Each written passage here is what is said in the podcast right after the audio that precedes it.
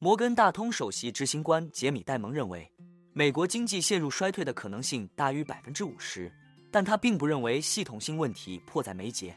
这位美国资产规模最大的银行的负责人，周一在迈阿密举行的摩根大通高收益和杠杆金融会议上表示，市场可能没有充分考虑到利率可能会在更长时间内保持较高水平的可能性。戴蒙指出，有些事情令人担忧。他不认同经济避开衰退的可能性很高。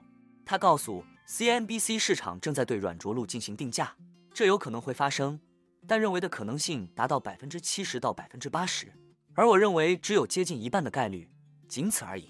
在戴蒙发表这些言论之际，市场确实调整了对美联储利率路径的预期。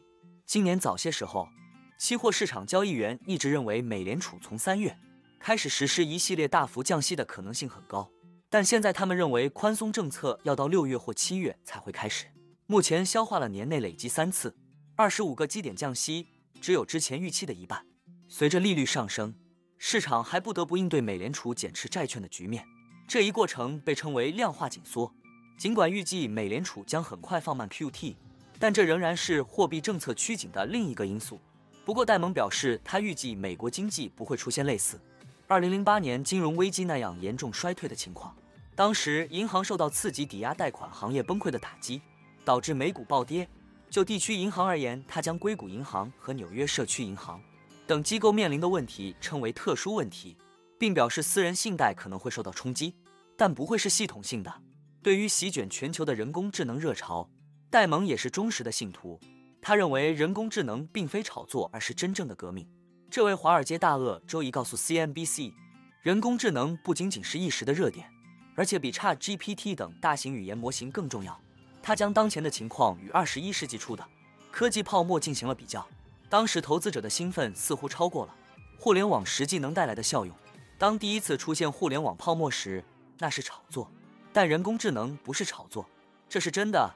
戴蒙说，人们以不同的速度部署它，而它确实可以处理大量的东西。